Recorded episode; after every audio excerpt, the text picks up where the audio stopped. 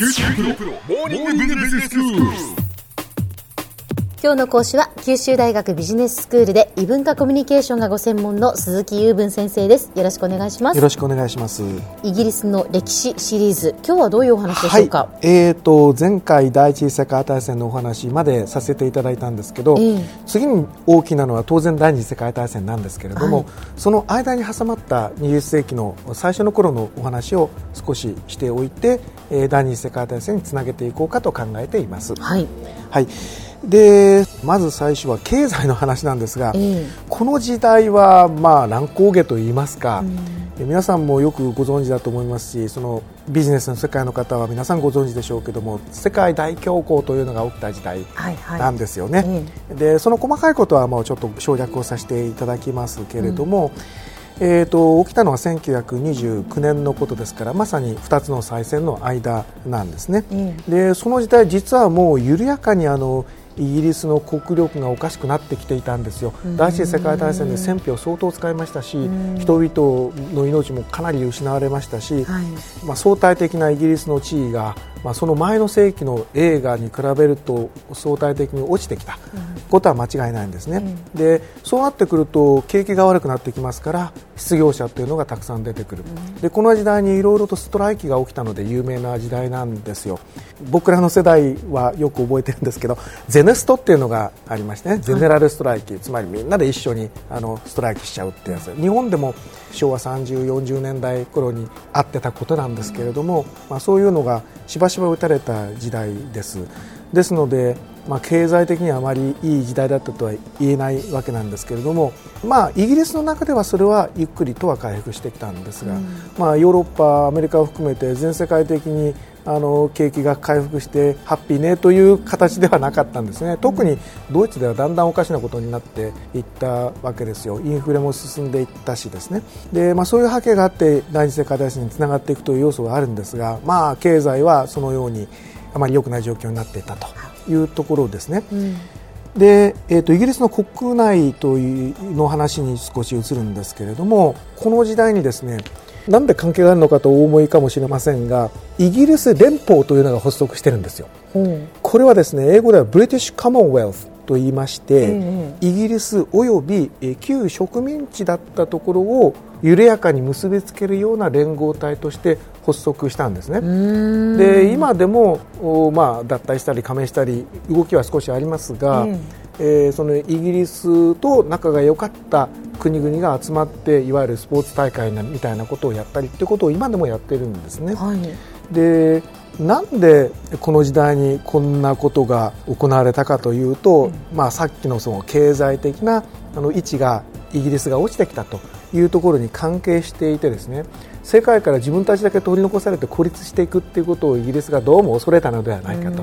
いうふうに言われているんですよ。それでその昔植民地であった国々と、まあ、手を携えて、まあ、集団で生き残っていきましょうというような態度の表れだったのではないかというふうに、まあ、見られるわけなんです。はいこれはあの僕らからすると国というものの単位があのイギリスの中非常になんか難しいので、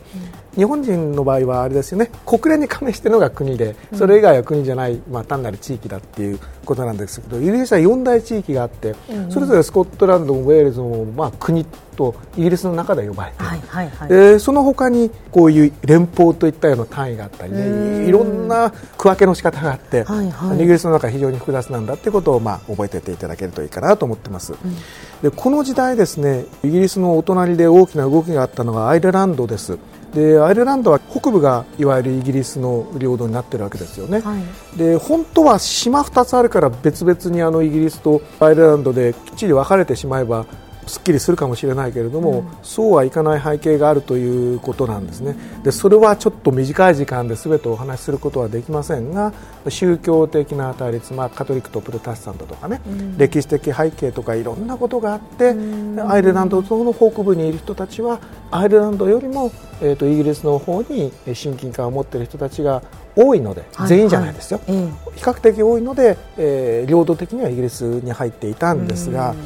この時代にですね動きがありまして最終的にはですねあの1949年、まあ、ちょっと第二次世界大戦を超えてしまいますけれどもアイルランドがさっき出てきたイギリス連邦から脱退して、うん、今のアイルランド共和国っていうのを、まあ、作ったわけなんですけどもね、はいはい、それの前に、えーと、この2つの大戦の狭間の時代にですねアイルランド自由国とかですねあるいはイギリス連邦内のだけで、えーと国として認められるエールという国を作ったりとかっていうような、まあ、複雑な動きをして、えー、最終的にアイルランドは北部はイギリスですけど南部はアイルランド共和国として独立して今に至ったという動きがあった時代です。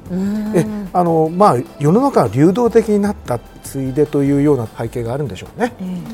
そして、えーと、最後にあのこの時代の特徴としてもう一つあの申し上げておきたいことは、はい、いよいよその普通選挙権が実施されたということなんですね、うん、でこれまでの時代にもだんだんその男性に関しては投票権が少しずつ少しずつ拡大されてきていたんですね、うん、19世紀の間にその、えー、お金持ちだったらいいとか都市に住んでたらいいとかだんだんだんだん貴族じゃない方々も投票できるようになってきていたんですよ、うんうん、だけどいよいよ第一次世界大戦後の時代にに女性も投票権を持つようになってきたと。で最終的に男性と同じになったのは1928年のことなんですね、はい、でその前に、えーと、第一次世界大戦が終わった直後には30歳以上の、うん、えー、女性に投票権が、えー、認められるという時代になったんですよ、うんうん、まあ何がきっかけだったかということは、まあ、政治学者の人にお任せしたいと思いますが、はい、いよいよ、まあ、第一次世界大戦でいわゆるその帝国主義的なことをやっていると大変なことになるということが多分身に染みたんでしょうね。で時代は一気にその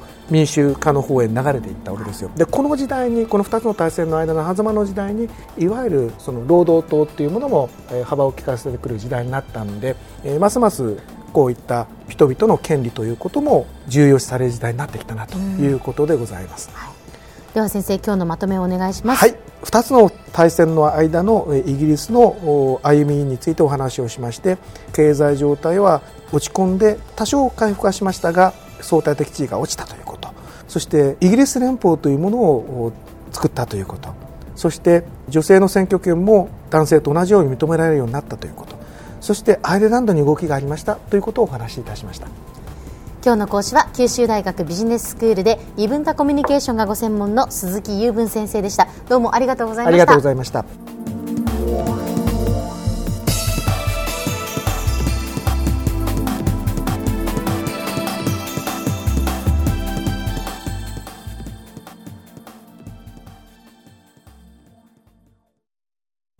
QT PRO は通信ネットワーク、セキュリティ、クラウドなど QT ネットがお届けする ICT サービスです。九州中に展開した光ファイバー網を基盤に一番身近なビジネスパートナーとして九州の企業自治体の皆様をサポートします。詳しくは QT プロで検索を。